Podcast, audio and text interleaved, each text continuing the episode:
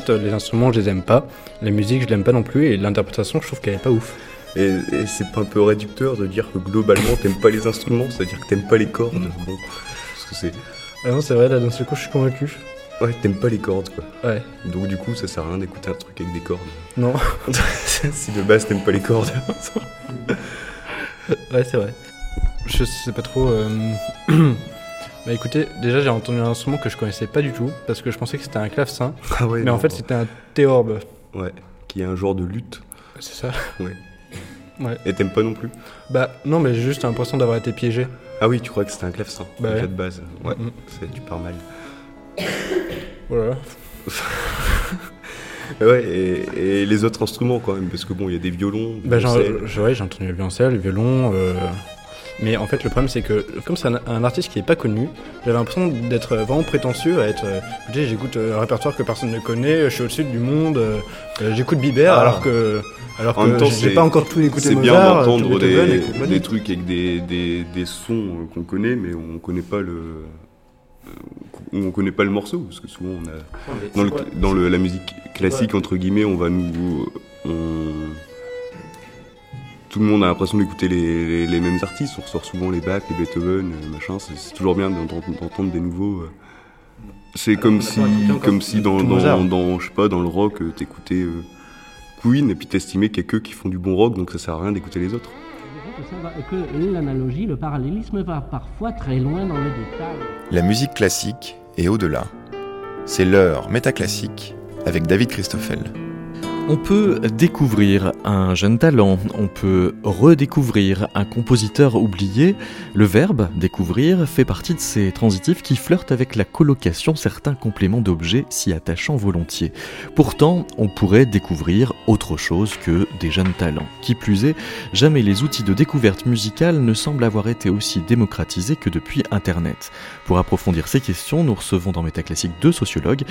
Sophie Maisonneuve, qui est maîtresse de conférences en sociologie à l'Université de Paris, et Loïc Rium, qui prépare une thèse de sociologie à l'École des Mines de Paris. Mais d'abord, un air du compositeur Giovanni Bononcini, interprété par un contre-ténor polonais qui a fait le buzz sur YouTube et dont par suite la découverte semble s'être imposée à tout mélomane internaute, Jakub Józef Orlinski.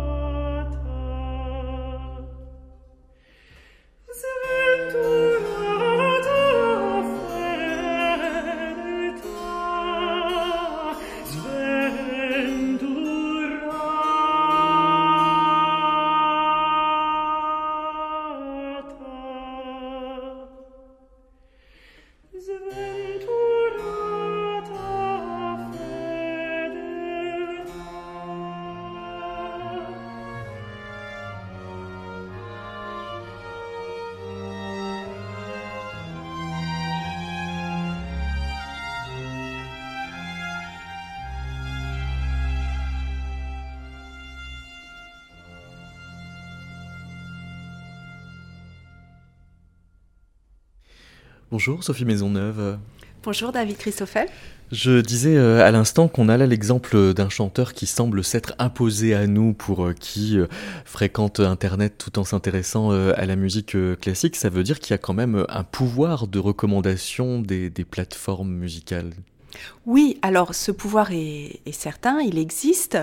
Euh, néanmoins, qu'on vient de nuancer ce pouvoir, on entre très vite, que ce soit de façon euh, critique ou enthousiaste, dans des schémas de déterminisme technique qui accorde à ces nouveaux outils, notamment euh, les algorithmes, euh, des pouvoirs très forts de recommandation. Et quand on creuse un petit peu euh, ce qu'il en est des pratiques réelles des auditeurs, des utilisateurs d'Internet et notamment des plateformes musicales de streaming, on s'aperçoit que, en fait, leur pouvoir est relatif, euh, qu'il convient en fait de mettre en perspective la place de ces algorithmes dans tout un ensemble euh, d'outils que convoquent les utilisateurs et les auditeurs. Si on peut dire que effectivement le pouvoir est, tout relatif, c'est précisément parce que les usagers s'en émancipent euh, très facilement. Vous avez, euh, vous êtes entretenu avec un, certain nombre de digital natives sur cette question de leur découverte musicale sur Internet et vous êtes aperçu qu'ils contournaient le plus souvent ces recommandations. Oui, alors bon déjà il faut en fait quand on parle des, des outils de recommandation sur Internet, il faut aussi préciser lesquels? Lesquels Voilà. Euh, il y a d'abord les outils qui existaient en fait avant l'Internet, mais qui ont été transférés, transposés, qui sont euh,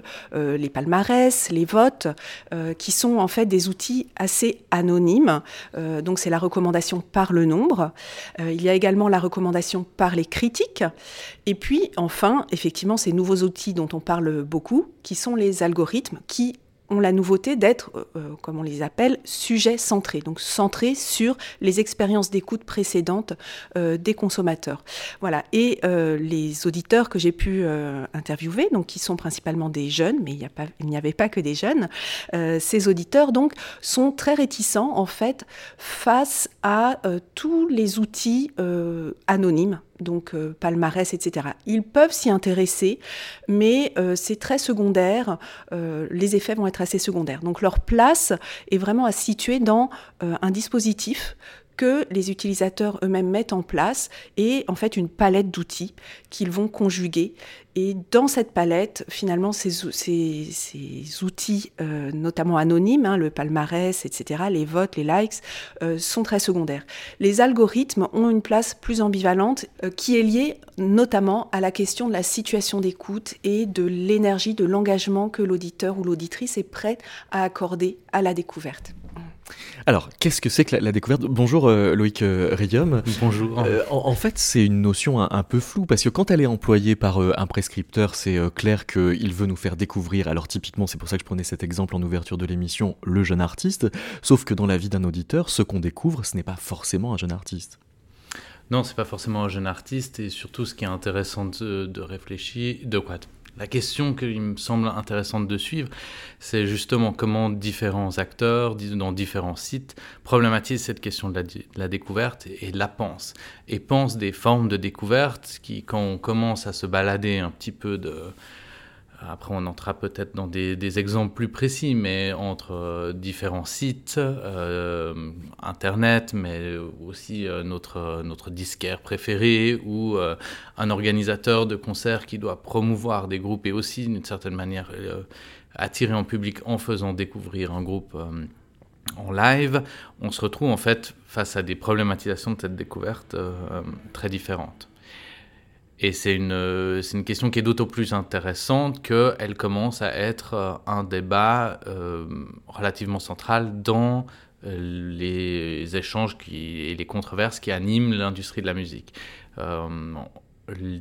Les plateformes d'écoute sont, euh, si on prend l'histoire de Spotify par exemple, ont commencé comme des plateformes très, qui laissaient beaucoup d'autonomie à l'auditeur, ou si ceux qui se, celles et ceux qui se rappellent de la première interface, on demandait à, l'auditeur de, de dire ce qu'il avait envie d'écouter. Et euh, progressivement, on s'est euh, orienté vers une organisation des plateformes centrée autour de la personnalisation et, notamment de la personnalisation de la, découverte. Du coup, l'habilité de ces plateformes à faire découvrir est devenu euh, un, euh, un, argument centrale de la manière dont on les compare les unes par rapport aux autres. Alors voilà, c'est euh, l'élément qui euh, permet de faire la différence entre Deezer, Spotify ou encore euh, YouTube, sauf que du point de vue de l'internaute, ce que vient de nous dire Sophie Maisonneuve, c'est qu'il s'en détourne le plus volontiers au point que c'est pas ça qui va l'amener sur telle ou telle plateforme alors. Bon, après, chacun, je pense que les choix euh, de, plateforme des utilisateurs sont, complexes et qu'il y a plein de paramètres qui entrent en, ligne de compte. Qui me semble c'est plutôt de voir comment eux problématisent, hein, comment les plateformes problématisent une forme de découverte. Après, chaque utilisateur, et Sophie l'a très bien montré dans son travail, se construit ses propres euh, dispositifs pour se faire découvrir soi-même de, la musique. Euh, ce qui est intéressant, c'est que et c'est là où la question d'Internet entre aussi quand même en ligne de compte, c'est que beaucoup de travaux euh, par rapport à la musique, mais par rapport à d'autres choses, ont montré comment Internet s'est construit autour de l'idée euh, d'exploration. Euh, quand on pense à ces la pages et, tout ça, et ont probablement re-problématisé la question de la découverte de, musique là autour, avec aussi derrière en fait la question des modèles économiques de ces, de ces plateformes qui, pour beaucoup, sont en fait construites sur l'attention et du coup la découverte. Maintenir un utilisateur en haleine de quelque chose de nouveau, c'est aussi une manière de capter son attention et de le faire revenir sur la plateforme. Alors comment on dose euh, ce qu'on découvre? Est-ce qu'on réécoute pour le plaisir, Sophie Maisonneuve euh, alors là, je n'ai pas vraiment, enfin, je m'intéressais plutôt à la découverte. mais comment on le dose en tant qu'auditeur à partir des, entretiens que vous avez pu mener? Oui, alors en fait, c'est une question que j'ai peu, euh, j'ai peu explorée. euh, donc, ce qui m'a frappé, en fait, si je suis partie sur l'exploration de la question de la découverte, c'est que c'est quelque chose qui est central euh, chez les auditeurs, chez les amateurs et amatrices. C'est un terme qui revient sans cesse. Et donc, j'ai décidé vraiment d'explorer plus avant cette question de la découverte voilà, réécouter ou redécouvrir, évidemment, on revient toujours à, euh, des, à des choses qu'on connaît parce que justement on les aime. C'est une manière aussi de, euh, de confirmer son goût, de retrouver des émotions, voire des souvenirs. Ce qui est très marquant aussi, c'est que un certain nombre de musiques sont attachées chez les auditeurs à euh, des souvenirs. et d'ailleurs, je n'ai pas exploré de façon quantitative, mais c'est quelque chose d'assez récurrent. les goûts sont souvent liés à des périodes de la vie et donc on va revenir à certains types de musique ou certains euh, morceaux euh, qui sont associés à certaines périodes de la vie. Et puis donc il y a cette découverte euh, qui est plutôt tournée vers, vers le désir d'entretenir, de renouveler son goût, mais aussi qui peut être déclenché par des échanges avec des proches. Et en fait, qui me semble très important aussi, c'est que dans ce rapport à la musique, que ce soit découverte ou réécoute, euh, est cruciale euh, la, part du lien avec les autres, voilà, avec une, communauté d'amateurs ou bien tout simplement avec des proches, que ce soit euh, la famille ou bien des pères.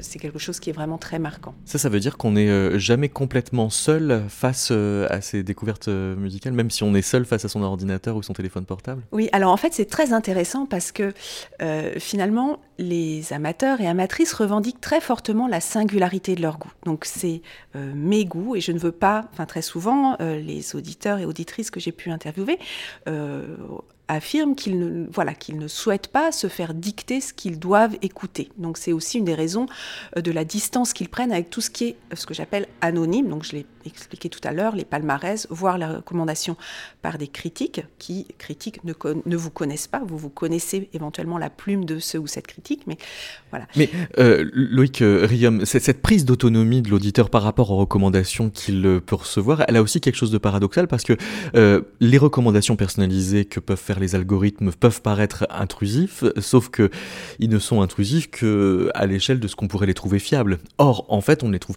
rarement si fiable que ça, puisqu'on personnalise euh, nous-mêmes nos chemins je ne sais pas si la question de l'autonomie est forcément la meilleure manière de, poser le problème. Parce que, à mon avis, euh, en fait, si on, aborde la question de la prescription, comme vous l'avez problématisé en début d'émission, vraiment comme une, une, une, relation qui va dans les deux sens, où le jeu, il est autant... Si on prend le... J'aime beaucoup le terme en anglais de tastemaker, de, de, de faiseur de goût, et il y a un jeu euh, de, des différentes personnes qui prescrivent. Alors là, on parle de ces plateformes de streaming qui nous offrent de la, de la, de la recommandation personnalisée, mais finalement, le critique euh, dans un magazine de rock est aussi euh, dans, ce type de relation où euh, la question est de comment on peut faire découvrir à quelqu'un, euh, faire aimer de la musique à quelqu'un d'autre. Et forcément, cette relation, en fait, engage un jeu qui va dans les deux sens. Ce n'est pas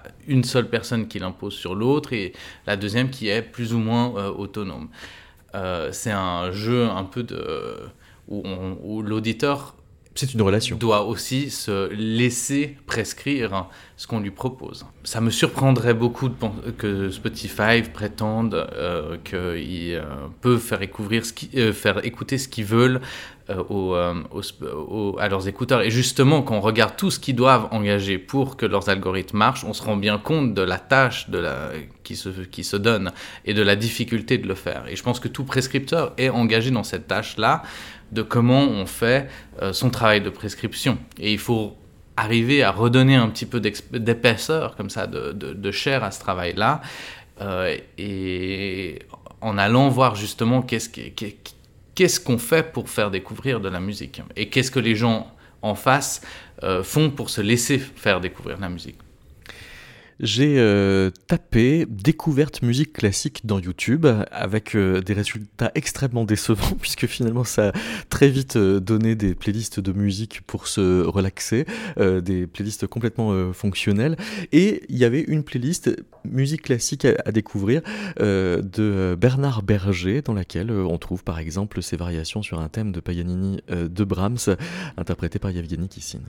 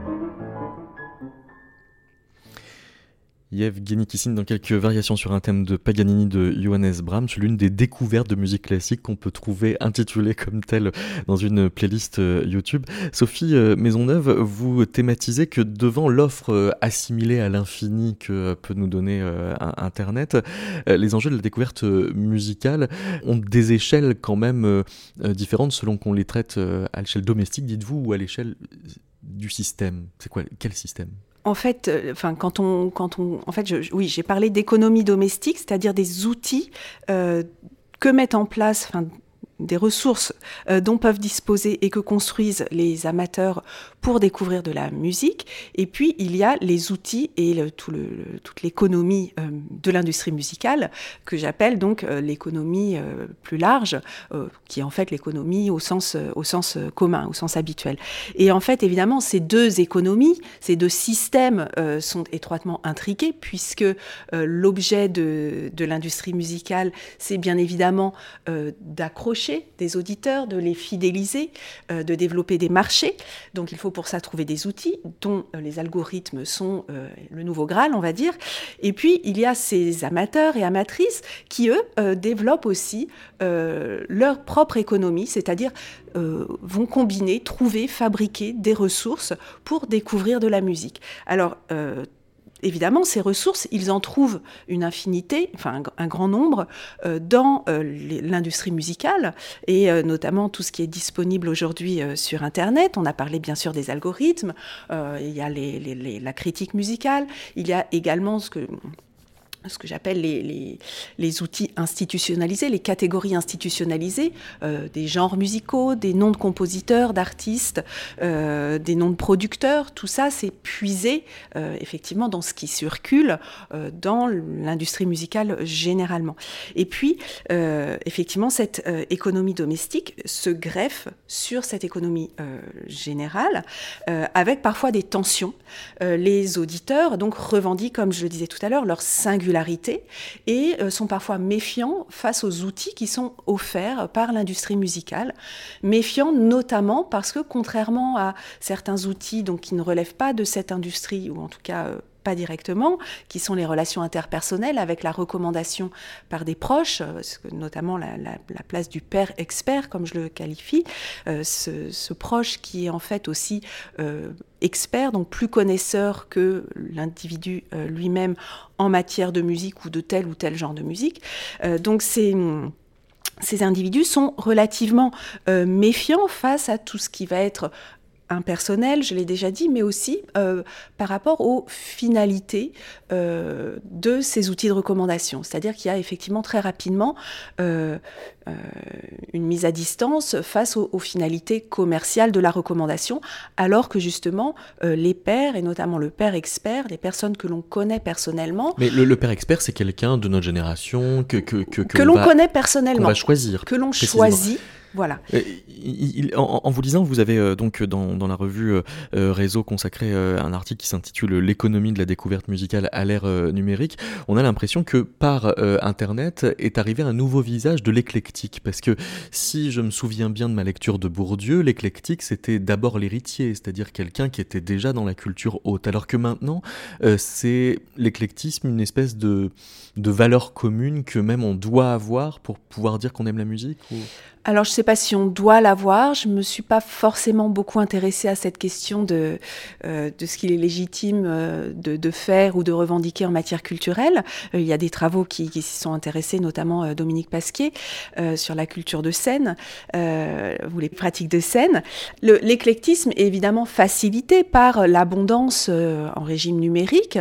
maintenant, c'est vrai que le, le, le, goût pour, par exemple, la musique classique ne s'est pas forcément développé. Euh, donc effectivement, je pense qu'on est, euh, euh, disons que le numérique, mais aussi la massification scolaire et toute une série de mutations sociales récentes ont conduit à nuancer les théories de Bourdieu, notamment, en fait, Bourdieu ne parlait pas vraiment d'éclectisme. Hein. Il y avait la culture savante et les cultures moyennes et populaires. C'est plutôt les travaux d'Olivier Donat dans les années 90, notamment, qui ont conduit à, à et puis d'autres d'autres ouvrages anglo-saxons qui ont conduit à, comme par exemple Peterson qui parle d'omnivore culturel, qui ont conduit à nuancer justement ces travaux de, de Bourdieu.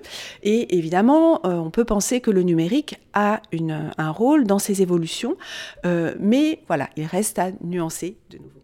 Euh, Loïc euh, quand euh, Spotify, par exemple, me recommande quelque chose, j'ai l'impression qu'il s'appuie sur mon historique en voulant m'inciter à me mettre encore plus dans ma niche, c'est-à-dire qu'il ne va pas forcément prendre en charge quelque éclectisme que ce soit ou être garant de la variété de mes goûts potentiellement.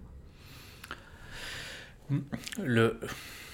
Ce que je trouve toujours compliqué avec la, question de, l'éclectisme et c'est qu'on trouvera toujours quelqu'un pour nous dire que finalement un morceau ressemble. Euh, quoi.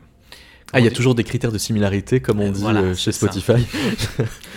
euh, Quel que soit ce qu'on. Et, c'est un peu compliqué. Alors, effectivement, euh, ça a été beaucoup discuté, la question de ce qu'on appelle les bubble filters ou les, les, les, filtres, euh, de, les filtres en bulle. De... Ça a été surtout commenté pour les opinions politiques, mais pas tant que ça pour les goûts musicaux. Si, des, certaines personnes reprochent justement à Spotify le fait de mettre les gens dans des univers euh, ah musicaux, euh, y compris, y compris des, des académiques.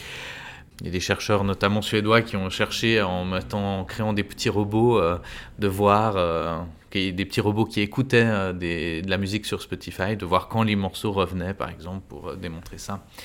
Alors, je ne sais pas si c'est forcément ça qui est le, plus intéressant. On peut effectivement les, critiquer. Il y a des gens qui sont très contents aussi de ce que leur offre euh, comme découverte ces plateformes. Donc voilà, c'est toujours un peu un, je ne sais pas si nos, le, notre rôle comme sociologue, c'est de trancher ces questions-là. Ce qui est intéressant, c'est peut-être plutôt de regarder quels sont justement euh, les types d'univers que euh, ces playlists euh, recréent, comment elles mettent en relation des morceaux ensemble, elles les indexent. Et ce qui est là assez frappant et qui devient de, de plus en plus visible, c'est que elle s'écarte des catégories euh, à la fois de genres musicaux, mais aussi euh, que, peuvent utiliser euh, des sociologues comme Pierre Bourdieu ou Richard Peterson dont, dont on parlait. On, va peut-être euh, euh, nommer un petit peu ces, nouvelles catégories qui n'existaient pas alors dans la façon de ranger les disques dans les médiathèques euh, et qui apparaissent dans la façon de ranger les fichiers et les titres à la fois sur les ordinateurs personnels des utilisateurs et sur les plateformes d'écoute de musique en ligne. Oui, ben, l'exemple classique, c'est la playlist pour aller, voilà, ou aller faire sa gym le mercredi soir en rentrant du travail. Après, je mettrais une, à noter un tout petit peu ce que vous venez de dire, c'est que euh, certes dans une certaine pratique de la musique, disons de l'amateur euh, qui a sa collection de disques, euh, ces types de classements, de mise en relation de, musique apparaissaient relativement peu, quoique. Il faudrait, voilà. faudrait vérifier. Mais c'est pas pour ça que ça existe. tout, la, la, cassette où on a mis des morceaux pour la voiture et pour partir en vacances, en famille, ou, euh, le, ou qu'on utilise, qu'on écoute sur son Walkman pour aller courir, elle existe depuis bien avant euh, Spotify. au contraire, où on faisait sa sélection de morceaux préférés de façon très personnalisée avant le numérique, effectivement. Oui, et surtout euh, des sélections de morceaux orientées sur des activités, des, des mood, hein, le terme en anglais. Des humeurs. des humeurs, voilà, des, euh, des émotions. Euh, il y a une chercheuse anglaise qui s'appelle euh, Tian Nora qui a très bien montré comment justement les différents individus utilisaient la musique comme ce qu'elle appelle une technologie de soi. Donc pour s'accompagner dans un certain nombre d'activités, pour se faire faire certaines choses, pour se mettre dans certains états. Et par contre, effectivement, Peut-être d'ailleurs en, se rendant compte hein, des pratiques qu'avaient les utilisateurs sur leur plateforme, les plateformes de streaming se sont largement saisies de ces questions. De ces, euh, oui, elles l'ont moins imposé aux internautes qu'elles ne se sont inspirées de leur propre pour, pratique. construire de nouveau, pour ce que, on revient sur ce que je disais tout à l'heure, maintenir l'attention et demander aux gens de revenir ce qui est intéressant aussi, c'est par rapport à la découverte, c'est que dans, sur ces playlists-là, d'une certaine manière, le nom des artistes disparaît un petit peu. Donc on peut aussi, ça, voilà, ça ouvre sur d'autres univers musicaux, mais qu'est-ce qui reste comme moins trace de l'écoute euh, ensuite? Euh, Sophie euh, Maisonneuve, vous avez euh, exploré aussi les, prescripteurs alternatifs. par exemple, certains de vos interviewés étaient consommateurs d'une plateforme qui s'appelle musiqueapproximative.net, où là, on est dans l'affirmation du random, dans l'anti-recommandation personnalisée. voici un exemple. Je suis vendeur chez Decathlon, j'en ai plein le fion. Vendeur chez Decathlon, j'en ai plein le. Je cours dans tous les rayons. Ah, en ce moment, c'est les promotions. Vendeur à Decathlon, j'en ai plein de fions. Vendeur à Decathlon, j'en ai plein d'oignons. Je cours dans tous les rayons.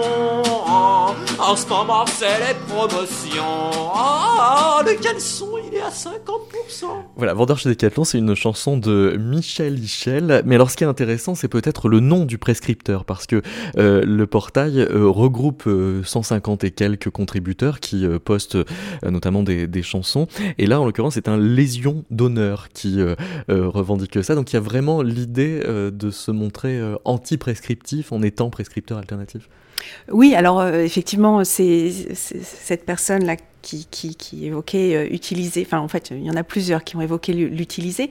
Il y a vraiment l'idée que finalement, euh, la découverte, c'est aussi effectivement être ouvert à finalement n'importe quoi.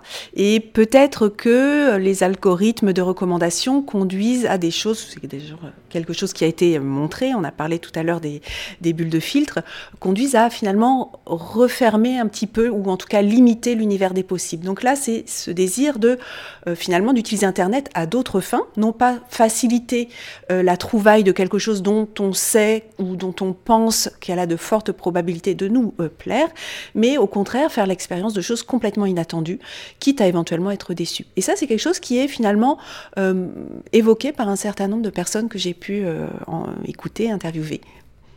Loïc euh, Riem, vous avez travaillé sur So Far Sounds, qui est un label qui produit des artistes pour des concerts d'appartement. On va écouter une de ces découvertes et puis vous allez ensuite nous expliquer comment cette façon de découvrir de la musique fonctionne.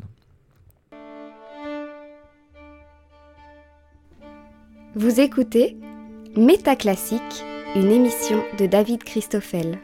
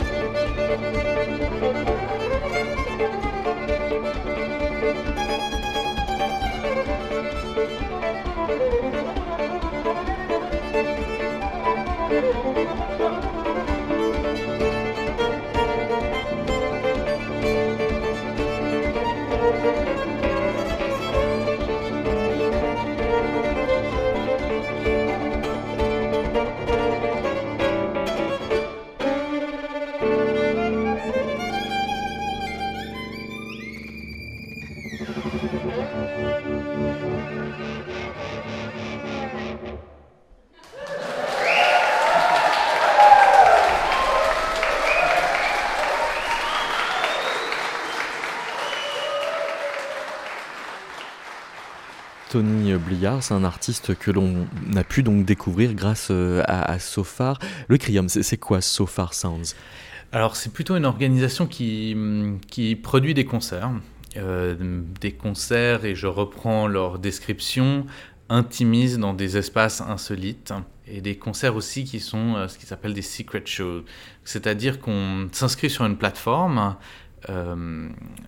et qu'au moment où on demande à être invité euh, et à recevoir un ticket pour une soirée, on ne sait pas ni le lieu, euh, ni les artistes qui se produiront euh, dans, lors de cette soirée. Donc on est sûr de découvrir quelque chose.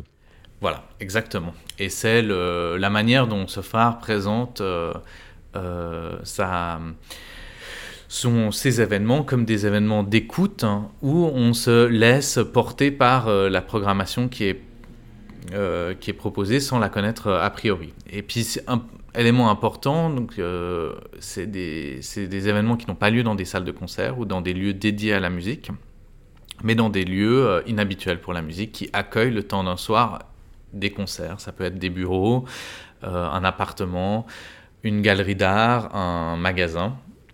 Et en fait, les... donc c'est aussi ça crée un environnement très très particulier où on se retrouve avec relativement peu de gens et en général une cinquantaine de personnes euh, avec des performances qui sont euh, la plupart du temps euh, pas amplifiées ou très peu et du coup assez acoustiques dans un une ambiance que les gens décrivent comme très, très intimiste, comme ça. On a beaucoup de proximité. Ce qui est intéressant, c'est que l'ambiance semble à peu près homogène, quels que soient les musiciens qui sont euh, finalement mis en circuit dans ce, dans ce dispositif. Ah oui, tout à fait. Et Sofar met beaucoup d'énergie pour que ces, euh, ces, ces, soirées ressemblent euh, toutes les unes aux autres.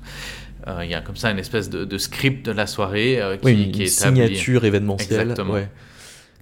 Avec de nouveau, on se retrouve euh, face à cette question où ce phare du coup euh, met beaucoup en avant euh, l'aspect de découverte, maintient en haleine aussi son public en disant ben voilà vous allez découvrir certaines choses, mais d'une manière, mais aussi promet aux artistes d'être une plateforme pour qu'ils puissent se faire découvrir. Et il y a tout un jeu et tout un travail important euh, qui se joue autour de la question de comment on fait euh, maintenir la découverte ou la trace de la découverte après la, soirée. Parce que comme les artistes ne sont pas annoncés en amont, euh, il n'y a pas tout le travail de promotion classique d'un concert et qui doit un peu se faire d'une certaine manière en aval de la soirée par des moyens un peu détournés et bricolés par Sofar Sound pour justement permettre aux artistes de, garder un lien et de garder quelque chose de, cette soirée-là. Sophie Maisonneuve, vous le voyez euh, apparaître, ça que euh, des dispositifs euh, de, rencontre avec les, œuvres deviennent comme des sortes de, storytelling qui prennent le, pas presque sur le contenu. Au sens où le, scénario de rencontre euh, devient euh, Alors, ça, enfin, l'enjeu, en tout cas, il peut être déclencheur. Ça peut arriver effectivement, euh, notamment dans le live. En effet, je pense que le, le, donc le live, les, les, concerts, les festivals sont associés à des expériences très fortes, et c'est justement ce qui fait que le live est devenu très important aujourd'hui, c'est que euh, voilà, c'est un moment partagé avec d'autres qui reste gravé. Et, donc effectivement, il, euh, il peut être déclencheur de découverte et euh, oui, de, parcours ou de carrière dans, certains styles de musique ou de, parcours avec certains musiciens, groupes, genres. voilà. Ça veut dire qu'il n'y a plus d'avenir pour les playlists thématiques de curateurs? Je vois par exemple des institutions musicales qui euh, euh, vont faire une playlist euh, La voix dans tous ses états. ça, c'est une playlist de documentalistes en quelque sorte. C'est pas une playlist qui s'adresse directement à mes goûts, mais qui me propose d'aller découvrir, comme dans un rayon d'une médiathèque, des, des, choses qui peuvent me surprendre, mais qui n'ont pas été classées par rapport à mes goûts. Bah, si on regarde les, les plateformes de streaming, elles ont massivement investi ces dernières années dans, dans des curateurs qui proposent des playlists. Tout à fait documentaire. Le, rap, la fameuse playlist Rap Caviar de, de Spotify. Donc, voilà, Spotify a, a, développé ce concept qui, qui, est très intéressant de l'algotorial, donc la construction d'éditorial et d'algorithmes, euh, qui me paraît très intéressante parce qu'elle, justement, elle, participe peut-être à qu'on arrête d'opposer forcément euh, les algorithmes à l'éditorial, mais que de penser comment l'éditorial peut orienter les algorithmes et en retour comment euh, les algorithmes participe à équiper euh, l'éditorial. Euh, voilà, si on pense euh, à, des, à des gens qui faisaient des playlists de radio, par exemple, ils regardaient les taux d'écoute. Donc ils avaient déjà des chiffres qui informaient leur pratique. Donc finalement, les algorithmes de Spotify, les différentes datas qui sont produites sur ces plateformes ne font que complexifier ces outils, peut-être les affiner, faire entrer de nouvelles problématiques mais je ne suis pas sûr qu'on est sur quelque chose, en tout cas, de radicalement euh, différent. Sans compter que le mot playlist euh, a, glissé de sens précisément euh, à, la radio. À la base, la playlist, c'était euh, les 40 titres que l'on allait programmer le plus dans la journée. C'était pas justement quelque chose qu'on était censé écouter d'un coup autour d'un thème ou, d'une humeur. Je vais vous faire écouter bah, une œuvre que j'ai découverte grâce à une playlist d'institutions musicales. C'est le Centre de documentation de musique contemporaine qui récemment a fait une playlist, donc La Voix dans tous ses états, où l'on trouve ces aphorismes extraits des leçons de français aux étudiants américains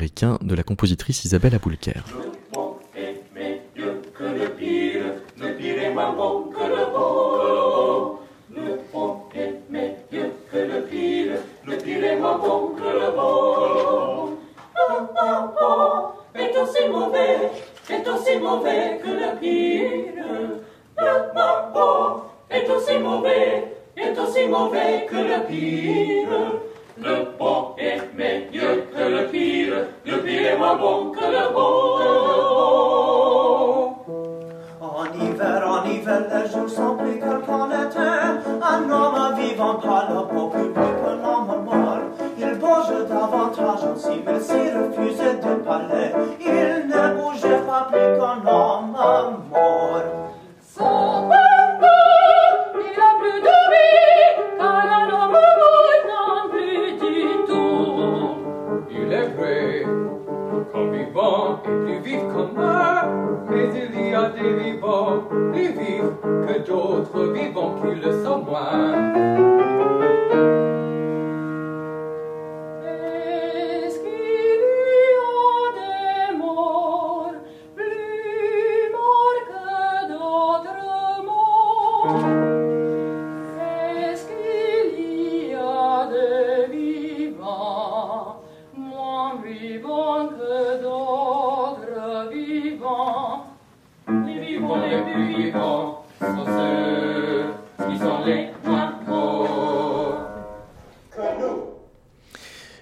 les aphorismes extraits des leçons de français aux étudiants américains de la compositrice Isabelle Aboulker, dont on peut dire qu'elle est donc euh, extraite de la playlist La Voix dans tous ses états euh, du CDMC, le Centre de documentation et de musique euh, contemporaine. Sophie Maisonneuve, Omer Corlet a une question pour vous. Sophie Maisonneuve, bien sûr, je me suis intéressé à un élément qui est pour moi passionnant, même du point de vue professionnel, je dirais, de la machine parlante au disque. C'est peut-être là que je voudrais revenir. Effectivement, vous expliquez que le processus euh, a été au contraire de faire sortir la parole du disque au profit de, de, la musique. Et euh, quand on perçoit notre 21e siècle qui s'ouvre, paradoxalement, on constate que c'est le livre enregistré qui fait un grand retour euh, dans les, les, bacs à disques, ou du moins dans les bibliothèques, les librairies. Il y a un désir de, de parole, un désir de l'oralité ou de l'oral, est-ce que vous parlez de l'oral, on voit bien que cette dimension-là semble reprendre le dessus dans la manière de, concevoir. Et en même temps, paradoxalement, dans l'histoire contemporaine, on constate qu'il y a un désir de retour au, vinyle. J'ai constaté qu'il y avait une mode euh, que l'on pouvait percevoir aujourd'hui de retour vinyle par opposition euh, à la musique euh, numérisée. Alors paradoxalement, que la musique numérisée nous donne un signal plus raffiné, plus affiné, puisque la notion de, bruit tend à disparaître, tend à s'effacer. Un petit peu, j'aime bien le dire, quand un flûtiste, qu'est-ce qu'un bon flûtiste français? C'est un flûtiste qu'on n'entend plus le souffle, il y a une dématérialisation. Et le processus de la numérisation, c'est dans cette logique de l'affinage du son. Et on voit un public qui, paradoxalement, ne veut plus ça, veut autre chose, veut un son plus bruité, paradoxalement. Et donc, ce contexte de, retour à la voix et retour à un son plus bruité, euh, c'est une chance pour la musique contemporaine, ça c'est certain, pour le son plus bruité. Il n'y aurait pas un paradoxe qui est en train de surgir actuellement, une sortie de la musicalisation de l'enregistrement sonore? Euh, Merci pour euh, cette, euh, cette, double question. alors, en fait, je préciserai un petit peu, je crois que euh, il ne s'agissait pas en fait pour l'industrie euh, phonographique du début du XXe siècle de faire sortir la parole au profit de la musique, mais plutôt euh, de faire entrer la musique dans ce monde phonographique.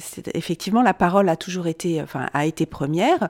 Elle n'a pas disparu, mais elle a par exemple poursuivi un parcours à travers tout ce qui est les technologies d'enregistrement de la parole, euh, le dictaphone, etc. Elle a servi aux anthropologues euh, pour leur, leur terrain, etc. Donc la parole n'a pas euh, disparu.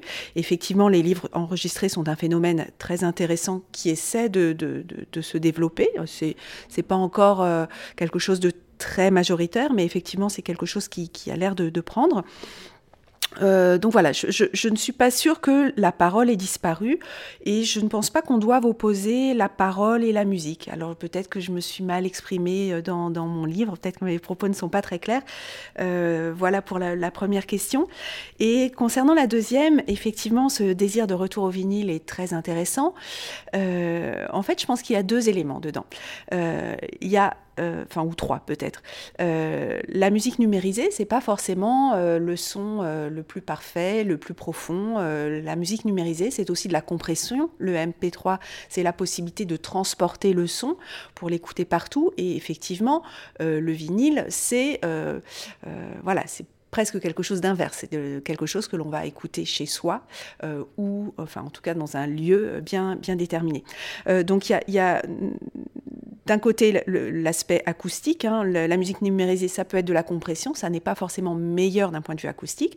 Et puis il y a aussi le fait que on peut préférer euh, le son euh, que certains auditeurs. Alors ça a été, c'est difficile à mesurer d'un point de vue, on va dire euh, physico-acoustique, mais le son plus chaud du, vinyle, éventuellement le bruit de surface, etc. Et le troisième élément qui me semble peut-être le plus important, c'est que le vinyle, c'est aussi un objet.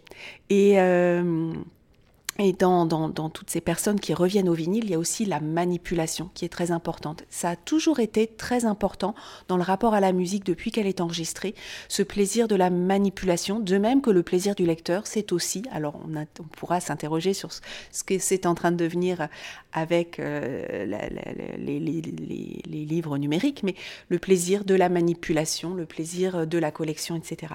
Donc voilà, cet album, c'est quelque chose de très important. Et d'ailleurs, euh, euh, que ce soit le vinyle ou le CD, euh, quand, on, enfin, quand on veut offrir de la musique, effectivement, ça, ça reste, l'objet reste très important. Voilà. On a l'impression, euh, dans la question d'Omer Corley, que ceux qui écoutent des vinyles ne vont plus sur Internet, qu'ils tournent le dos à toute expérience numérique. En fait, ce sont des expériences qui peuvent cohabiter, Loïc Rium. Ah oui, tout à fait. Moi, pour les entretiens que j'ai pu, j'ai pu faire dans mon, mon travail, on, voit très bien, euh, au contraire, et ça abonde euh, dans le sens de ce que Sophie pouvait dire en, début d'émission, euh, sur le fait, la, les aptitudes des, auditeurs à circuler entre différents formats d'écoute à à les complémenter.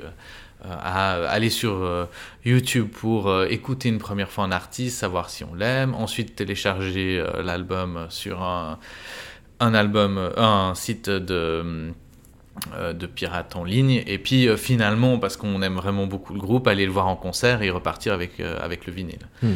J'ajouterais peut-être une chose sur, sur le vinyle qui me paraît important, c'est qu'on quand on parle de la, de la crise du CD, des chutes de vente, on insiste beaucoup sur la question des, des revenus et du fait que beaucoup, quoi, que les maisons de disques ont été amputées dans une grosse part de, leur chiffre d'affaires, ce qui est tout à fait vrai. C'est pas, mais il me semble qu'il y a une dimension qui est peut-être un peu négligée, c'est l'état, la, question que ça pose de comment on fait recirculer de la musique. On, peut à nouveau vendre de la musique, on peut à nouveau parler de la musique, on peut à nouveau euh, en faire la promotion sans le céder. Et c'est aussi ça la question qui s'est posée et qui se pose toujours d'une certaine manière euh, aux, différents, euh, aux différents acteurs.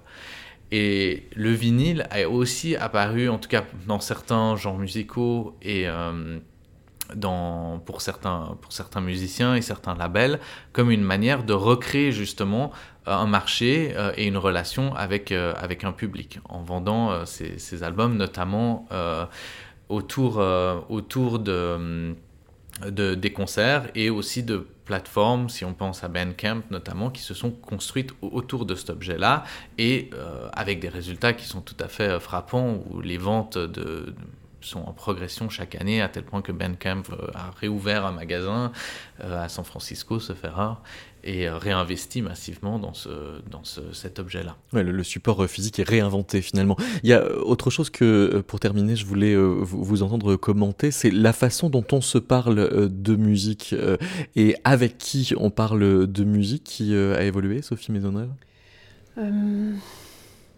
Je ne pense pas. Je pense que la musique est peut-être devenue euh, plus centrale euh, dans, les, dans les pratiques euh, quotidiennes. Enfin, dans on a parlé de, dans la vie des gens. On a parlé de musicalisation du quotidien. Enfin, c'est l'expression qu'emploie Olivier Donat pour retracer en fait l'évolution de la place de la musique, des pratiques d'écoute depuis le début des, des, enquêtes du ministère de la Culture, donc 1973 jusqu'au début des années 2000. donc, évidemment, il y a une place beaucoup plus importante de la musique aujourd'hui. Et la musique, comme le disait d'ailleurs euh, euh, Loïc tout à l'heure avec euh, les travaux de, Tia de Nora, donc la musique est devenue un élément qui accompagne aussi la construction de soi et, voilà et le quotidien en fait, toutes les expériences. Donc la musique, oui, elle est devenue, elle est devenue centrale. Elle est donc aussi au centre des sociabilités. après, est-ce qu'on a changé de manière de parler de la musique? On a changé d'horizon d'interlocuteur parce qu'on se met à en parler avec d'autres internautes qu'on ne connaît pas par ailleurs aussi.